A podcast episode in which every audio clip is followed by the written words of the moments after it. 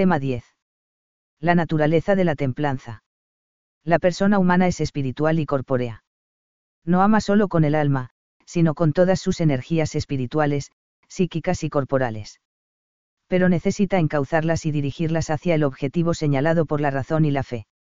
La virtud de la templanza realiza esa misión respecto a las pasiones más vehementes de la persona humana, las que se relacionan directamente con la conservación de la vida y con la procreación.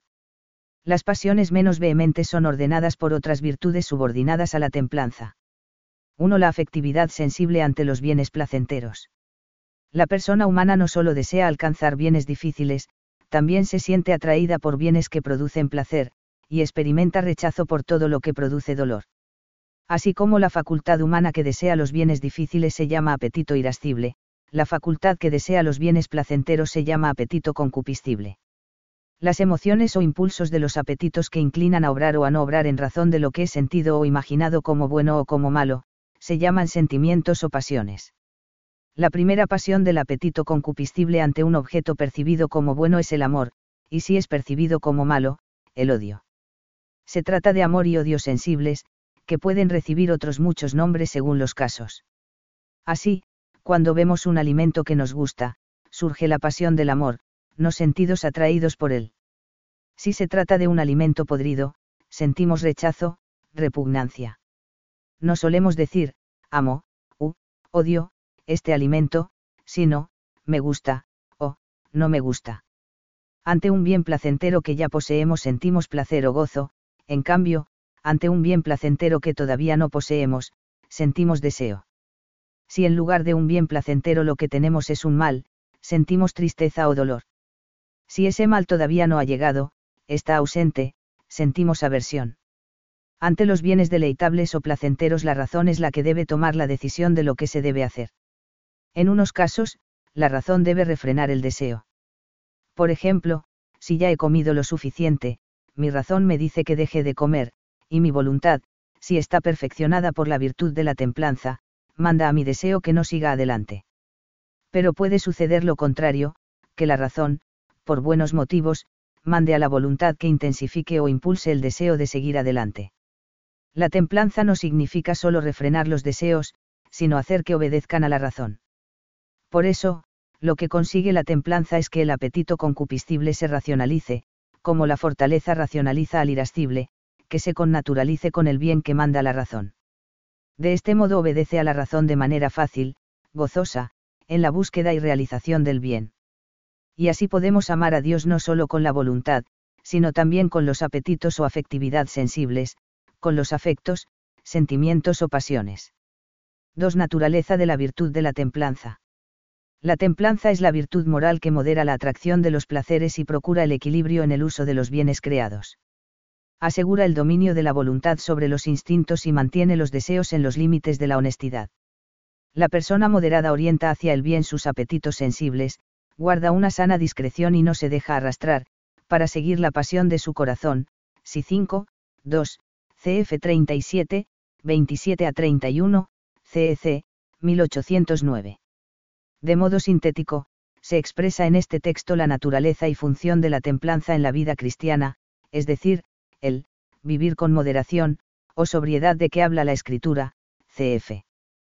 Titi 2, 12. Se pone de relieve además el sentido positivo de esta virtud dirigida al dominio de uno mismo y de los apetitos sensibles, que pueden y deben ser orientados al bien. En el lenguaje corriente la palabra templanza connota un cierto matiz negativo. Sugiere conceptos como freno, limitación o represión de las energías vitales es necesario recuperar su verdadero significado. El apetito concupiscible es el origen de determinadas pasiones que son fuerzas vitales necesarias para el desarrollo de la vida humana. El papel de la templanza no es aniquilarlas o reprimirlas como si fueran algo negativo para la vida moral, sino armonizarlas con la razón y la voluntad, de modo que las energías sensibles se unan a las fuerzas espirituales a fin de facilitar a la persona el conocimiento del bien e impulsarla a su consecución. CF. J. Paipar, 1976, 219 a 221. El concepto de moderación, con el que se suele identificar a la templanza, no quiere decir siempre negación o freno. Moderar un debate, por ejemplo, no significa limitar y negar la palabra a los que dialogan, Unas veces hay que decir a uno que no se exceda en el tiempo o que concluya su intervención, otras, en cambio, hay que invitar o animar a otro a que hable más. El sentido más adecuado de templanza es el de inclinación, tendencia o impulso y encauzamiento, cf.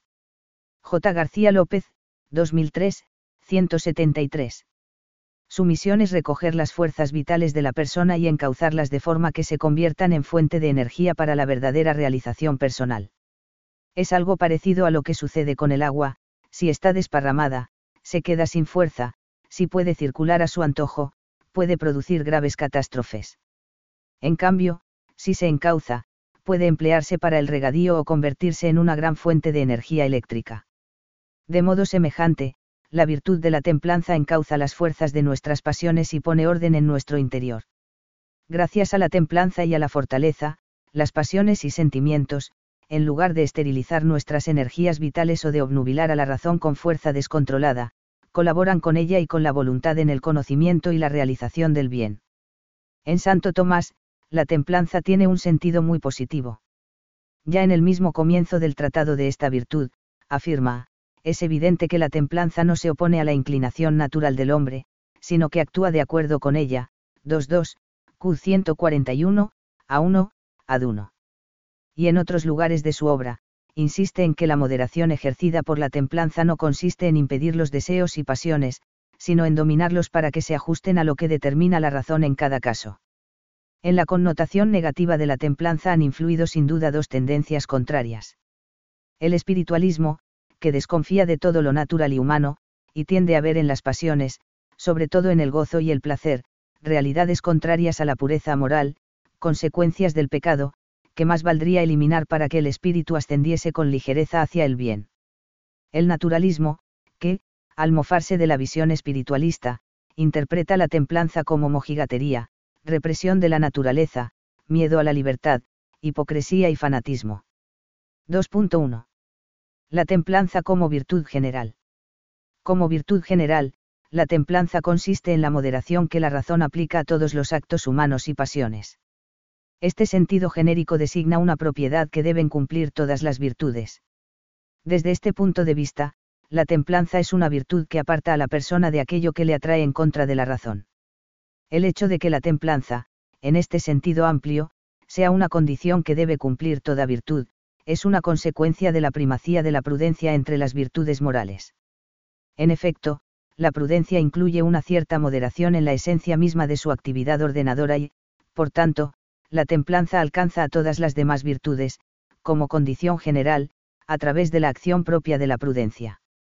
Santo Tomás ve en esta noción más general de la templanza uno de los motivos para afirmar que la belleza, aun siendo común a todas las virtudes, pertenece por excelencia a la templanza. La razón es que dicha noción incluye como propia una, moderada y conveniente proporción, en la cual consiste precisamente la belleza, y 2, Q 141, a 2, a 3. La belleza a la que se refiere el doctor Angélico es la belleza moral, un concepto en cierto modo olvidado, que es necesario rescatar en la educación, la persona suele captar antes la belleza que la bondad y la verdad, y cada una lleva a las otras. La moderación y proporción en toda la conducta, que se manifiesta en el trato con los demás, en el trabajo bien hecho, en la honradez vivida con naturalidad, en la fidelidad a la palabra dada, en el trato limpio con personas de otro sexo, y hasta en el modo de hablar o de comer, son algo atractivo por su belleza, son un reflejo del modo de ser de Cristo, y por eso nos sentimos llamados a imitarlo. He ahí porque el primer modo de dar a conocer a Cristo, que es la belleza, es la propia conducta. 2.2. La templanza como virtud especial. El objeto de la templanza como virtud especial consiste en ordenar las pasiones del apetito concupiscible, es decir, el amor y el deseo del bien sensible ausente y el placer gozoso del bien poseído, y solo indirectamente la tristeza que produce la ausencia de ese placer. Más concretamente, la templanza modera el deseo y goce de lo que atrae al hombre con más fuerza y, por tanto, de lo más difícil y costoso de moderar.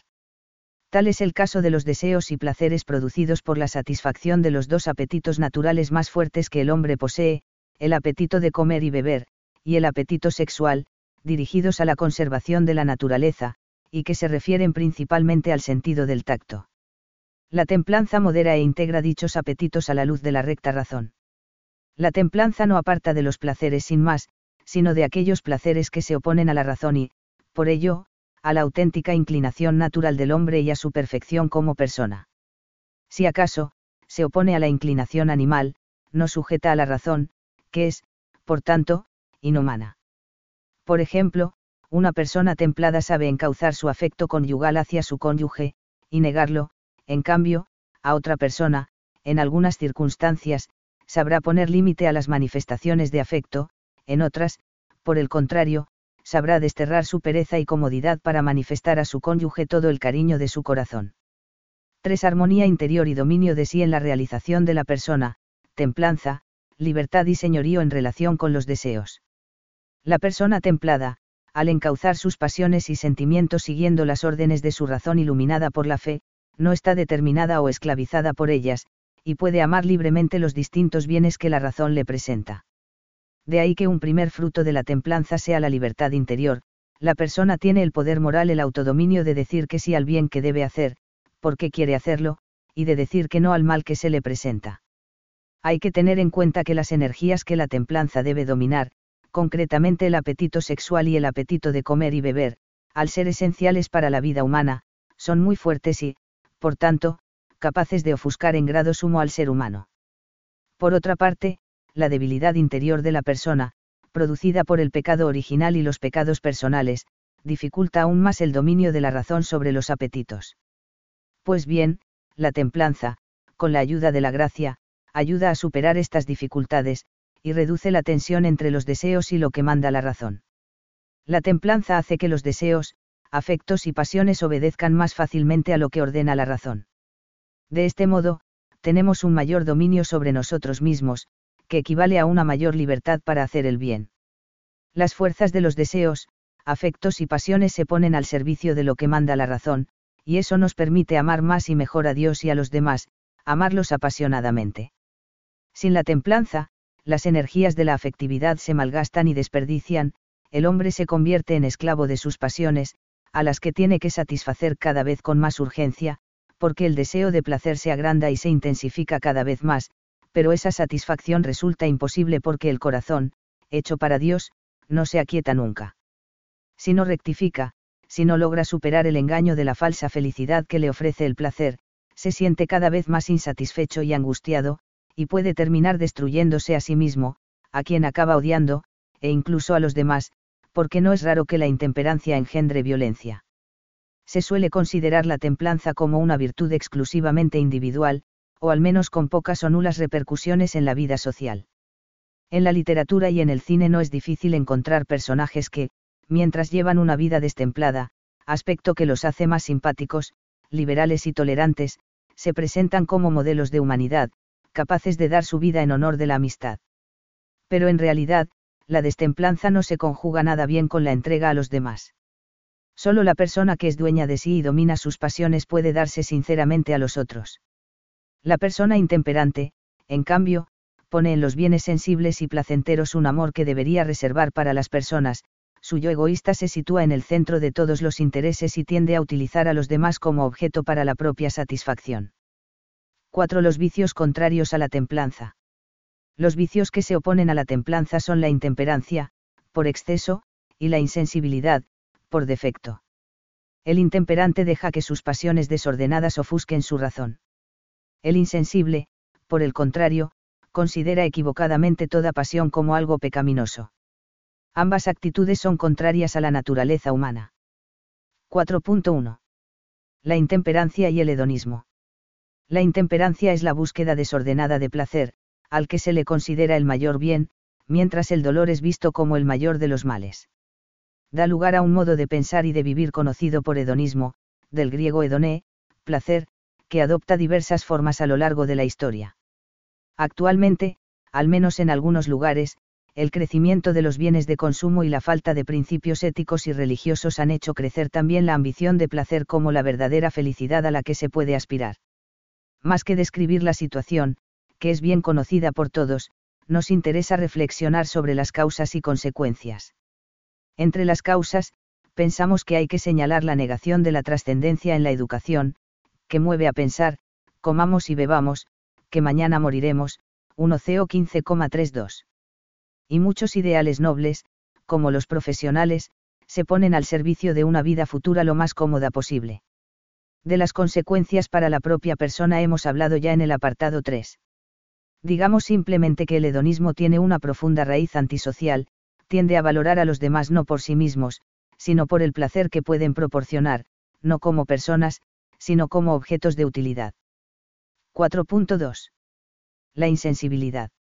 Algunas personas piensan que todo lo que produce gozo o placer es malo o, al menos, sospechoso, o consideran que lo más importante en la vida cristiana consiste en la mortificación de todo aquello que produzca gusto, en la represión de los afectos sensibles, de la alegría de vivir, y entienden el cristianismo como un camino más bien triste y amargado, en el que no caben el sentido del humor, el juego, la diversión, ni la risa. Les basta con la cabeza y la voluntad. La sensibilidad, los sentimientos y afectos estarían de más. Es posible, de este modo, dar a conocer a Jesucristo, que es la persona más atractiva que ha existido nunca. El placer no es ni bueno ni malo desde el punto de vista moral. Todo depende del acto al que acompaña. Es bueno el placer que proviene de un acto moralmente bueno. Ese placer ha sido puesto por Dios para facilitar que cumplamos los medios necesarios para nuestra vida y perfección. Por tanto, decir que tal placer es malo es tanto como decir que es malo algo querido por Dios. Detrás de ese modo de pensar puede haber diversas causas, entre ellas, la educación recibida, infectada de un puritanismo que considera malo manifestar los sentimientos, a pesar del ejemplo que Cristo nos ha dado, entender mal el papel de la cruz en la vida cristiana, como si el dolor y el sufrimiento tuvieran valor por sí mismos, con independencia del amor, etc. El cristiano se sabe creado por Dios por amor, querido por Dios como si fuese el único Hijo, redimido por Jesucristo, su hermano mayor, no solo en la cruz sino a lo largo de toda su vida terrena, llamado a la alegría de la resurrección, introducido en la familia trinitaria como hijo y hermano para ser feliz eternamente. Disfrutar y gozar del amor de Dios por nosotros es una de las cosas más importantes de la vida, solo así podremos convertir nuestra vida en donación. Es importante para nuestra vida sobrenatural y natural saber gozar, con espíritu de agradecimiento, de las cosas buenas y agradables que Dios nos envía. Nuestra relación con Dios es la de un niño con su padre, que está siempre recibiendo regalos, dones, gracias. Y al padre goza viendo la alegría de su hijo. Dios quiere que sus hijos disfrutemos con gratitud de las cosas buenas que nos da, del trabajo y del descanso, de la vida de familia, los padres y los hijos deben pasarlo bien juntos y disfrutar del amor mutuo, de la amistad, que es uno de los regalos humanos más grandes que Dios nos ha concedido, reflejo de la amistad que quiere que tengamos con Él, de la oración, como disfruta un hijo cuando está al lado de su padre, de la contemplación de la naturaleza que Él ha creado para nosotros bastaría esto para que fuésemos mucho más cuidados con el medio ambiente, porque es la casa en la que nos ha puesto nuestro Padre, de una buena comida y de un buen vino, siempre con moderación y señorío, para celebrar las fiestas, Jesús, en las bodas de Caná, convirtió el agua en un vino excelente, no en vino avinagrado para amargar el paladar de los comensales, y por supuesto, del manjar más extraordinario, la Sagrada Eucaristía, y del maravilloso sacramento del perdón y de la alegría, la reconciliación. De este modo, cuando Dios permita que nos sucedan cosas desagradables, estaremos preparados para recibirlas como venidas de sus manos, y también sabremos darle las gracias, convencidos de que son para nuestro bien. 5 virtudes subordinadas a la templanza. En la división de estas virtudes, seguimos el orden de la Summa Teologia y de Santo Tomás.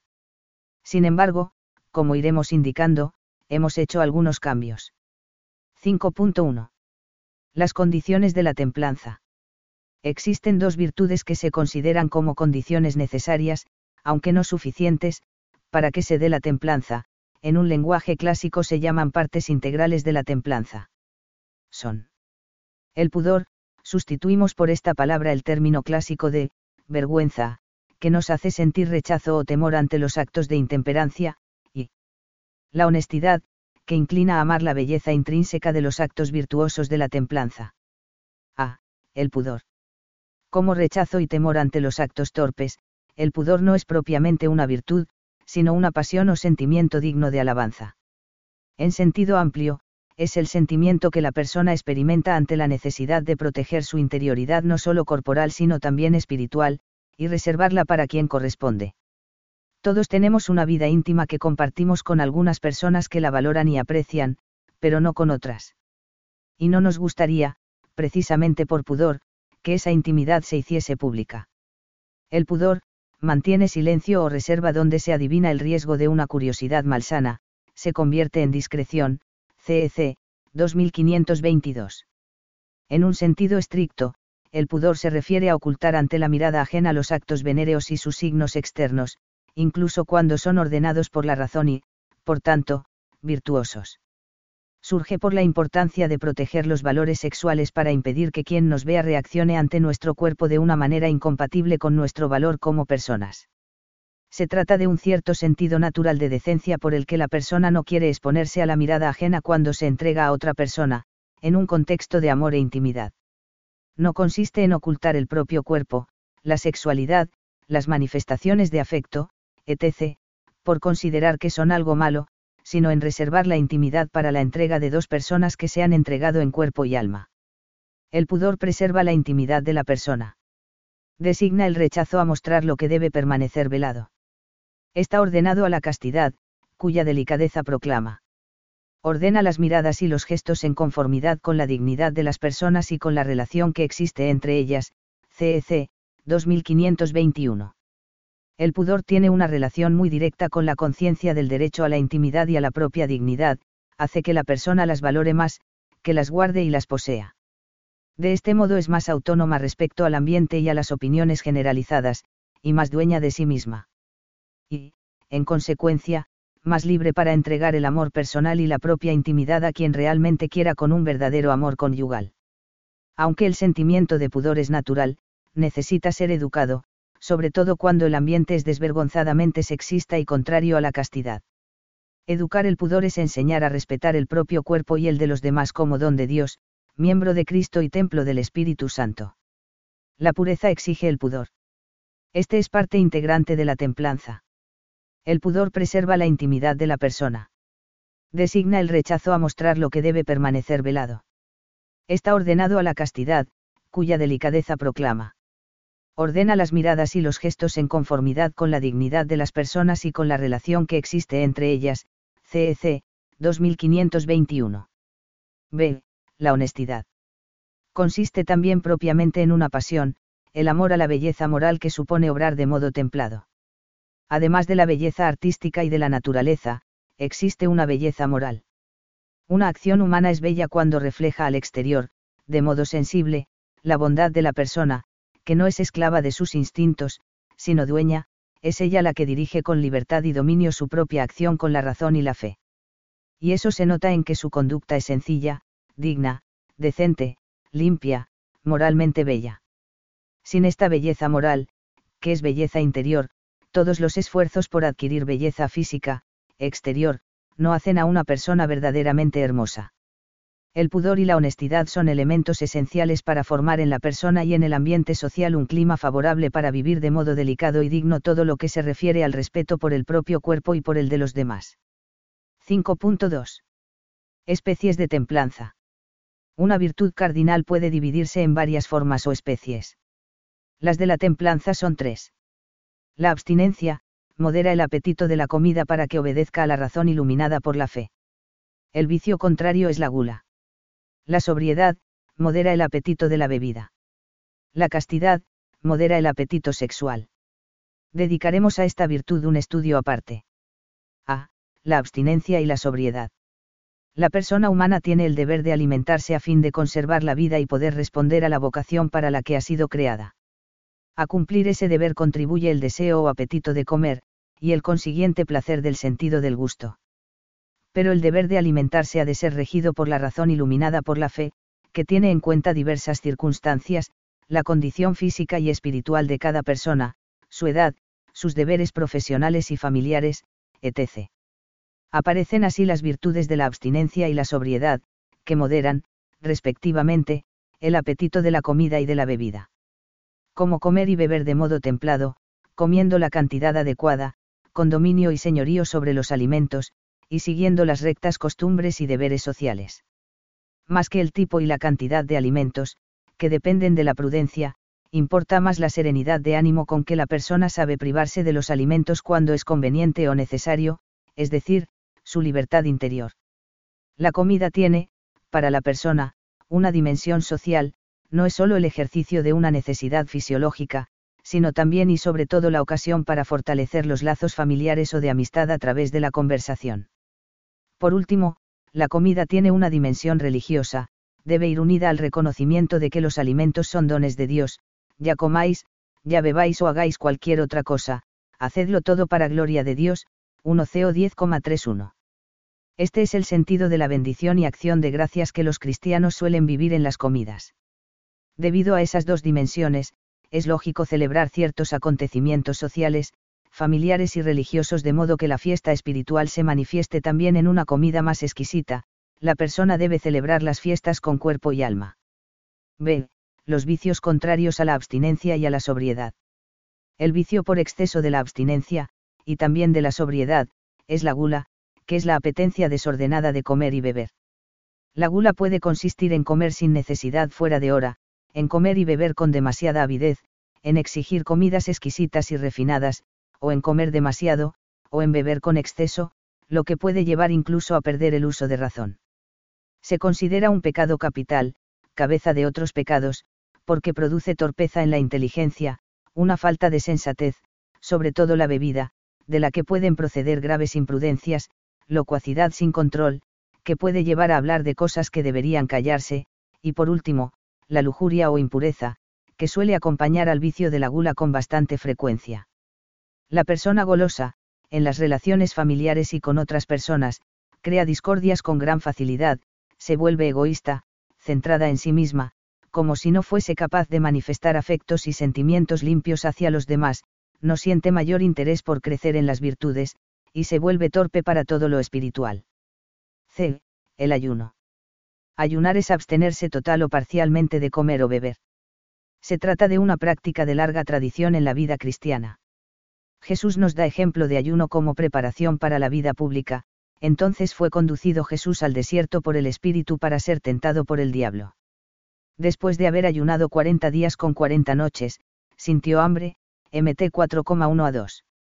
El sentido del ayuno podría resumirse del siguiente modo, es una ayuda para dar unidad a la persona, cuerpo y alma, reforzándola a fin de que evite el pecado, supere los malos deseos, abra el corazón a Dios, crezca en la intimidad con Dios y haga un don total de sí misma al Señor, cf.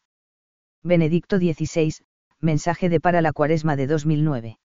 Ante las prácticas de los fariseos, que observaban de modo escrupuloso las normas de la ley sobre el ayuno, mientras su corazón estaba lejos de Dios, Jesús recuerda la verdadera razón profunda del ayuno, que es cumplir la voluntad de Dios. Para una gran parte de la sociedad actual, el ayuno ha perdido su valor religioso, si bien se sigue practicando para cuidar el cuerpo. Es necesario redescubrir el ayuno como medio para cuidar el alma, mortificar nuestro cuerpo y nuestro egoísmo, y abrir el corazón al amor de Dios y de los demás.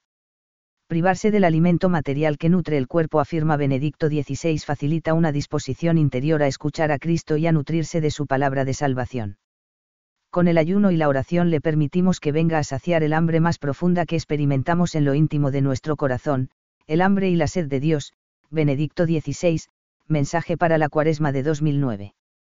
5.3. Partes potenciales de la templanza. Las partes potenciales de la templanza son las virtudes que se refieren a su materia secundaria, es decir, a los deseos menos difíciles de moderar. Se agrupan en dos series, según la materia a la que se aplique la moderación característica de la templanza. La primera serie modera los movimientos y actos internos del alma. En ella se incluyen, la continencia, la humildad, a la que hemos dedicado un lugar especial en el tema sobre el amor a uno mismo, la mansedumbre y la clemencia. La segunda serie de virtudes modera los movimientos externos y actos corporales, materia que cae toda ella dentro de la virtud de la modestia. Esta virtud, tomada en general, inclina a moderar los apetitos en aquellas pasiones que no son tan vehementes como las delectaciones del tacto, y que se manifiestan en actos externos. Se trata, por tanto, de la templanza en asuntos menos difíciles. Dentro de la modestia, se distinguen otras virtudes, la estudiosidad, que hemos estudiado al comienzo de este manual, como virtud moderadora del deseo de saber, la eutrapelia, la modestia corporal y la modestia en el adorno. A. La continencia. Es la virtud que robustece a la voluntad para resistir los deseos de placer desordenados y muy fuertes. Su vicio contrario es la incontinencia. Se considera una virtud imperfecta porque no tiene como objetivo realizar alguna obra buena, sino impedir el mal, sometiendo a la voluntad para que no se deje dominar por la fuerza de la pasión. Por una parte, tiene cualidades de virtud, porque reafirma la razón contra las pasiones para que aquella domine y mande, pero, por otra, es una virtud imperfecta porque no impide que se levanten pasiones fuertes contrarias a la razón, como hace la templanza. En la continencia se da, todavía, una cierta tensión entre afectividad y razón. La causa es que, en la persona continente, la razón no informa y somete al apetito desde dentro, como ocurre con la templanza, sino que se queda en la voluntad y ordena al apetito dominándolo desde fuera. B. La mansedumbre. La mansedumbre modera la pasión de la ira. Se opone a la iracundia, que es uno de los vicios capitales, porque impide el juicio de la razón, que es lo que aparta al hombre del mal. Es objeto de una de las bienaventuranzas, cf.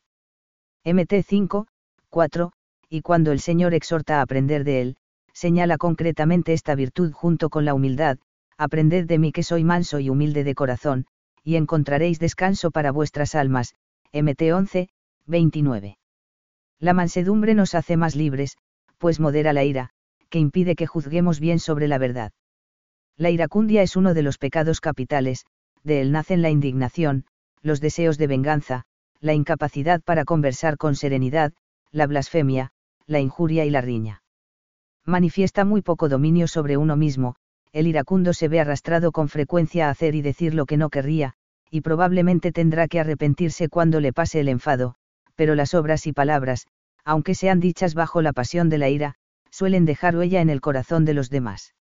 La ira regulada por la razón es buena, por ejemplo, para que se corrijan los vicios y se conserve la justicia. La razón es la que determina en qué corresponden airarse, con qué personas, y la medida del enojo, cómo, cuándo y durante cuánto tiempo. C. La clemencia. Es la virtud que inclina al superior a mitigar, según el recto orden de la razón, la pena o castigo externo debido al culpable. La clemencia no se debe ejercer por motivos malos, como es lógico, sin por indulgencia, bondad de corazón, y sin ir contra la justicia. A la clemencia se oponen la crueldad, que consiste en excederse en el modo de castigar, y la demasiada blandura, que consiste en perdonar o reducir imprudentemente las penas que es necesario imponer. D. Modestia. Modus significa medida. Modestia es la sumisión a una medida o regla, moderación. La modestia corporal es la virtud que inclina a ser sencillos en los gestos corporales. Los gestos, los modos externos de actuar, manifiestan el interior de la persona, sobre todo sus pasiones y sentimientos. Si una persona sabe moderar y ser dueña de sus sentimientos y pasiones, también sabrá moderar y ser dueña de sus gestos y modos externos de actuar. A esta virtud se oponen la afectación o amaneramiento y la rusticidad u ordinariez. La modestia en el adorno tiene por objeto la sencillez en el arreglo del cuerpo y del vestido y en el uso de las cosas exteriores, de modo que tal uso no se deje influir por una pasión desordenada, sea por exceso, lujo y ostentación, o por defecto, dejadez. La modestia es una condición de la elegancia. La persona elegante es la que, por su vestido y compostura, manifiesta su dignidad, su decencia y su hermosura, con gracia, nobleza y sencillez. Es importante tener en cuenta la relación necesaria entre el interior y el exterior de la persona, el fondo de la persona, sus ideas, sus virtudes o vicios, su riqueza o pobreza cultural, se reflejan siempre en las formas externas que adopta. La forma depende del fondo. Las actitudes arrogantes, el lenguaje soez, los gestos groseros, denotan un fondo en el que no hay orden, paz interior, equilibrio, deseos de bondad, etc. Del mismo modo, determinados modos de vestir pueden demostrar deseo de llamar la atención y de ser valorados y admirados, incluso de provocar, falta de seguridad, que se encuentra obedeciendo fanáticamente a la moda, etc. Pero también es importante recordar que la forma arrastra al fondo, si se desprecian, por ejemplo, las formas de la amabilidad y se adoptan formas descorteses tal vez por deseos de mayor espontaneidad, la persona se vuelve descortés. Si una persona se viste de modo impúdico, es fácil que pierda el sentido de su propia dignidad. El interior de la persona que se sabe hija de Dios, que vive las virtudes, que quiere identificarse con Cristo, debe tener unas manifestaciones externas adecuadas, tanto en los gestos como en el vestido. El modo de acertar en estos campos depende en parte del aprendizaje, pero sobre todo del sentido común y sobrenatural de la persona. Por todo ello, se puede sacar la conclusión de que si bien la modestia es consecuencia de la conciencia de la propia dignidad y del orden que hay en nuestro interior cuando la razón y la fe dirijan al corazón, también es verdad que vivir la modestia nos ayuda a ser más conscientes de nuestra dignidad, y repercute positivamente en nuestro esfuerzo por alcanzar la paz y el orden de nuestro espíritu. La persona consciente de su dignidad se valora a sí misma, como hija de Dios. En cambio, cuando le falta la conciencia de ese valor, tiende a buscar medios de valoración que son imitación de modelos, en muchos casos contrarios a la modestia, que centran su valor en la imagen física, en las apariencias, etc. E. Eutrapelia. Ya hemos hablado de la necesidad del descanso. Este puede realizarse de muchos modos. Uno de ellos es el juego y la diversión, que es objeto de la virtud moral de la eutrapelia, que significa literalmente broma amable, que consiste en dichos o hechos en los que se busca el gozo del alma. Los vicios opuestos son la alegría necia y la austeridad excesiva. Santo Tomás basa la necesidad de esta virtud en que el alma, cuando se eleva sobre lo sensible mediante la actividad de la razón, se puede cansar. ¿Cómo proporcionar descanso al alma? Mediante algún deleite como son el juego o las diversiones. La eutrapelia guarda el orden de la razón asegurando tres cosas, que el deleite no se busque en obras o palabras torpes o nocivas, que no se pierda totalmente la gravedad del espíritu, que el juego se acomode a la dignidad de la persona, la materia y el tiempo. Esta virtud evita el vicio por exceso en el juego y diversión, y también el vicio por defecto que es, no proferir ni un chiste ni conseguir que los demás bromeen por el hecho de no aceptar siquiera los juegos moderados de los demás. Los que así se comportan son duros y rústicos, 22, 168, a 2 CO. 6. La templanza, un nuevo estilo de vida para el cuidado del ambiente. Desde mediados del siglo XX, la Iglesia ha tenido muy presente en sus enseñanzas la cuestión ecológica, como una de las consecuencias de la vida de fe. Nos centramos aquí, sobre todo, en Juan Pablo II y Francisco. Además de subrayar la importancia de otras virtudes humanas para el cuidado del medio ambiente, ambos han propuesto un nuevo estilo de vida definido por la templanza, virtud que viene exigida también por la justicia y la solidaridad con todos aquellos que no gozan de los bienes de la tierra.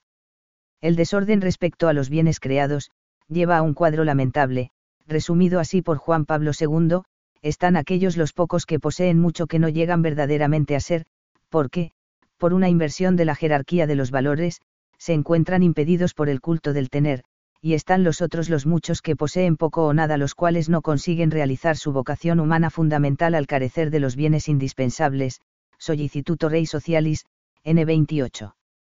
La condición fundamental del nuevo estilo de vida sería un cambio en la jerarquía de valores, poner el enriquecimiento de la persona por encima de la posesión de objetos y bienes, el, ser más, por encima del, tener más. El valor de la persona no depende de lo que produce, posee, consume o disfruta. La persona es buena por sí misma, dignidad ontológica, y adquiere la dignidad moral por su obrar libre cuando realiza el bien moral, es decir, cuando ama el bien y hace de su vida un servicio a los demás. Su realización y, por tanto, su felicidad no estriba en su capacidad de transformar las cosas o de gozar del mayor número de bienes, sino de transformarse a sí misma en don para los demás, también cuando con su trabajo transforma la naturaleza y emplea sus bienes materiales. Reconocer el valor de la persona permite dar a las cosas su verdadero valor, que consiste en contribuir a la maduración, al enriquecimiento moral de la persona, y a la realización de su vocación humana y sobrenatural. Por tanto, los elementos que deben determinar las opciones de consumo, de los ahorros y de las inversiones, son, según Juan Pablo II, la búsqueda de la verdad y del bien, así como la comunión con los demás hombres para un desarrollo común, Centesimus Annus, N36. El nuevo estilo de vida, iluminado por la fe y la solidaridad, excluye el hedonismo, el consumismo, el despilfarro y la producción destinada a satisfacer necesidades superfluas. Supone el desprendimiento de corazón, que es la verdadera pobreza. Se caracteriza por la austeridad, la autodisciplina, el espíritu de sacrificio y la moderación en el uso de los recursos, cf. Juan Pablo II, mensaje 8 de diciembre de 1989, N13. Cuando el hombre aprende a usar y gozar de las criaturas, en pobreza y libertad de espíritu, entra de verdad en posesión del mundo como quien nada tiene y es dueño de todo, cf. Gaudium et Spes, N37. La templanza y el desprendimiento hacen al hombre verdaderamente señor de las cosas, porque se libera de la esclavitud a la que tratan de someterlo sus pasiones.